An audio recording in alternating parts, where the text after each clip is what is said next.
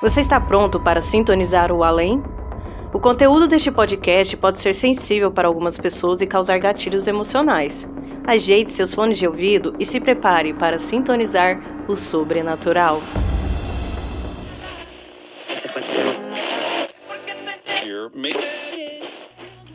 Sintonize o além com a Rádio Sobrenatural.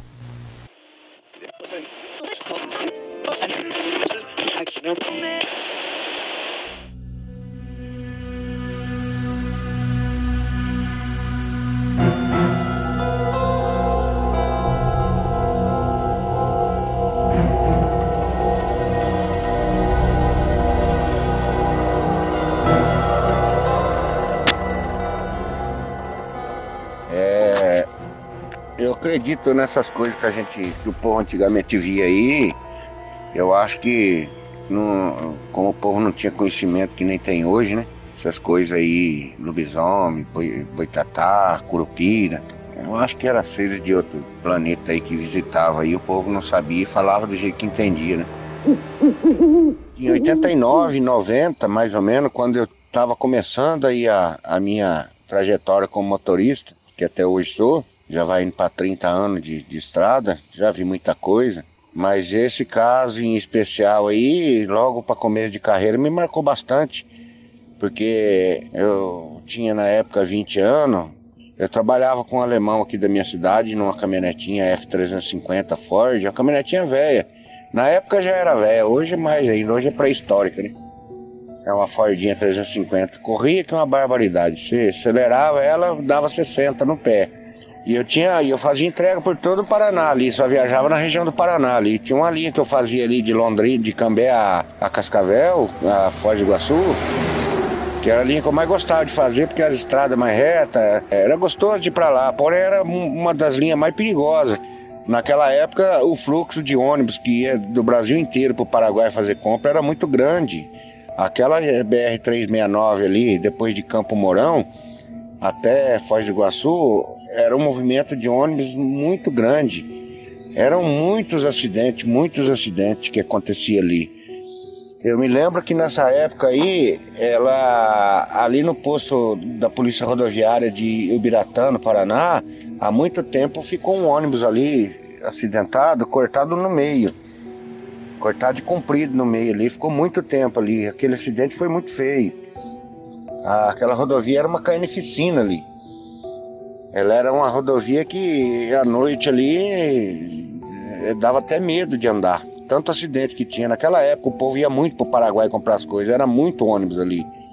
Esse ônibus ficou ali naquela polícia rodoviária ali muitos anos ali. Até inclusive depois de dele estar ali uns dias após o acidente, ainda o mau cheiro no ônibus ali, que morreu muita gente naquele ônibus, ainda predominava ali perto no ambiente ali por perto ali. Dizem que até logo depois do, do acidente aconteceu de ainda achar pedaço de, de gente ainda lá no meio das ferragens, ainda pé, mão, dedo. Ainda depois. Ele ficou muito tempo parado ali.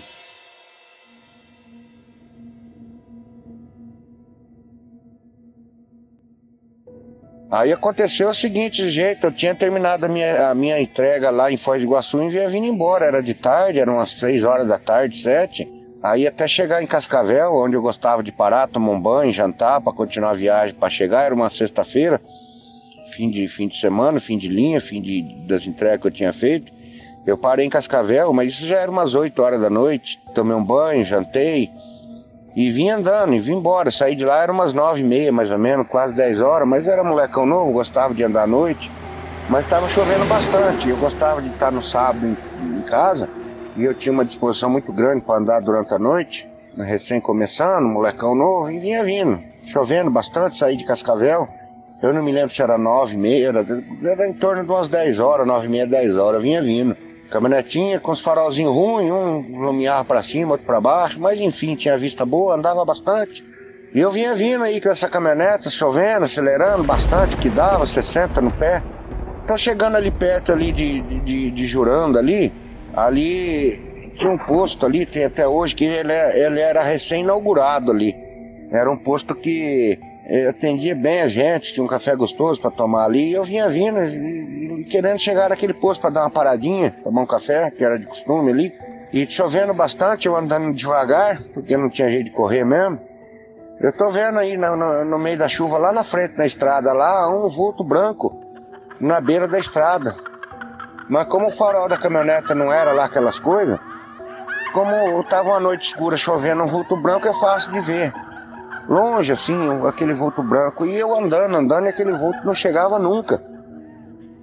Eu acelerando, acelerando, não chegava. Até que eu pensei comigo mesmo, ou eu falei, eu não me lembro. Mas que caralho que esse vulto branco que não chega nunca. Meu amigo do céu, a hora que eu falei isso, esse vulto apareceu do lado da minha porta, do lado direito. Eu passei por esse vulto, deu para ver certinho uma noiva sorrindo, com um vestido de noiva bem bonito. Meu amigo do céu, eu nunca passei um apavor tão grande na minha vida. Eu fui acabar de falar esse vulto como se ele tivesse sumido de lá e aparecido aqui do lado da minha porta aqui. E eu olhei assim, meio assustado, aquele, aquele medo. E passei por aquele vulto, ainda olhei pro retrovisor, ainda deu para ver ainda, e eu acelerando, acelerando. Mas não corria, ia acelerando, não corria, e eu com medo. E eu vendo aquele vulto no retrovisor, consegui ver que era uma noiva, que ainda deu para notar o sorriso da noiva ainda, porque a impressão que tinha é que eu tava correndo, mas não era 60 por hora, não é correr. Até que eu avistei a luz do posto. Eu entrei no pátio desse posto mais ou menos a 60 por hora, porque não tinha jeito de andar mais, porque você acha que eu tinha entrado nos 200. Como era o pátio de paralelepípedo, eu entrei pulando com essa caminhonete, quase atropelei o frentista que estava na beira da bomba, mexendo lá com a mangueira, com a vassoura lá. Eu parei assustado lá, dei aquela freada busca lá, fiquei dentro da caminhonete com o olho arregalado, assustado. O frentista veio e falou, rapaz, o que aconteceu? Eu não falei nada, só ia para ele assim assustado. Ele falou assim para mim, pelo jeito que você tá assustado aí, você viu foi a noiva ali, não foi? Aí que eu olhei para ele, falei, não, não entendendo como ele sabia disso. Eu falei, foi, e desci da caminhonete. Falou, não, toma um café ali, ó, tem um café nosso ali, toma um café. Toma uma água aí, dá uma acalmada aí, isso é normal. E eu fui lá, tomei uma água, dei uma lavada no rosto, não tava entendendo. Perguntei pro cara, falei, meu amigo, eu não, não, não tô entendendo o que, que me aconteceu ali atrás. Isso mais ou menos uns 10 quilômetros, 8 do posto ali, antes de chegar nesse posto. Que existe até hoje lá, chama Posto Pra Frente Brasil. Isso quase há 30 anos atrás. Ele era recém-inaugurado lá. Aí ele comentou comigo, falou, meu amigo, nas noites de sexta-feira, principalmente num dia que nem hoje, essa noiva aparece aí na beira da estrada e não é a primeira vez que a gente tem escutado o motorista falar dela aí, mas o que chegou mais apavorado aqui até agora foi você. Mas eu era moleque novo, né? Não tinha. Eu não, não, não, nunca tinha visto uma coisa desse tipo aí. Era uma coisa que já era para me desanimar da estrada de andar à noite, mas graças a Deus não, não, não perdi o medo com o tempo. Aí ele me explicou que numa noite de sexta-feira naquele ônibus que estava lá no posto da, da polícia de Juranda, cortado ao meio, mas não ao meio assim de atravessado, de comprido, como se tivesse errado ele no meio de comprido assim. Aquele ônibus ele se acidentou, ele vinha vindo do Paraguai e tinha ido uma moça junto numa excursão para comprar um enxoval de casamento dela lá no Paraguai. E foram lá e compraram tudo e vinha vindo embora. E como ela estava bastante amiga naquela festa, vindo embora da excursão, ela resolveu pôr o vestido com as amigas na festa, elas estavam no, no ônibus fazendo aquela festa e vendo enxoval e dando risada, aquela alegria. Ela vestiu essa roupa para mostrar para as amigas, para experimentar no ônibus mesmo, com aquela alegria tudo. E foi no momento que ela acabou de pôr a roupa, esse ônibus se acidentou e ela acabou morrendo nesse acidente aí. E era numa sexta-feira chuvosa, igual aquele dia que eu tava mesmo. Só que isso já fazia coisa de, de, dois meses, três meses atrás. Esse ônibus ficou ali por muitos anos, uns quatro, cinco anos esse ônibus ficou ali. Que até então eu trabalhava nessa firma, eu passava ali direto. Só que daí à noite não, não passei mais ali. Com, não com medo, porque também não deu certo de passar mais a noite. Mas se fosse ter que passar a noite, capaz que eu não ia ter coragem, logo por aqueles dias.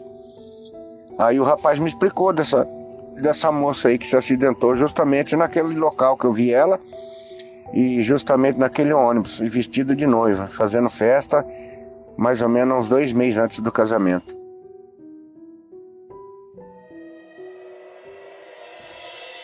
Sintonize o além com a Rádio Sobrenatural. Eu tenho passado por ali várias vezes ali, passei nesses longos 30 anos de viagem aí.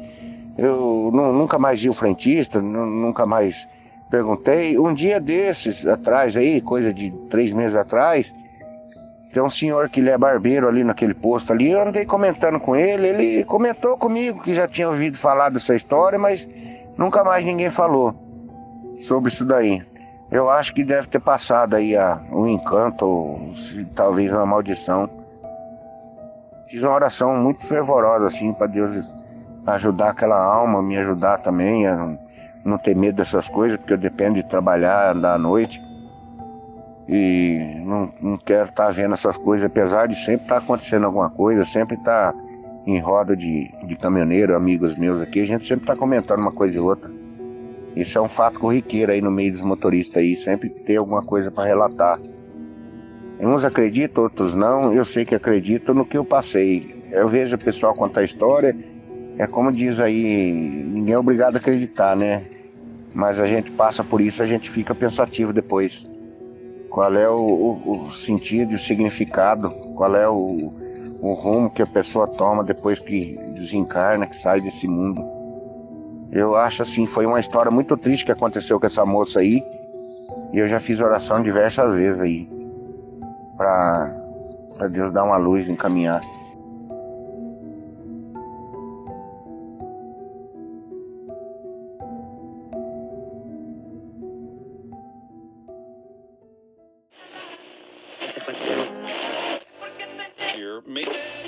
Ô meu amigo, tá gostando do caos? Então inscreva-se e ative as notificações. Ah, e se tiver a possibilidade de nos avaliar, deixe cinco estrelinhas aí para nós e se quiser colaborar mais ainda, você pode nos ajudar com um cafezinho através do Apoia-se. Aí você terá acesso a um grupo do WhatsApp comigo e outros apoiadores, com muita prosa boa. Nos siga também nas redes sociais, todos os links estão aqui na descrição deste episódio. Nope.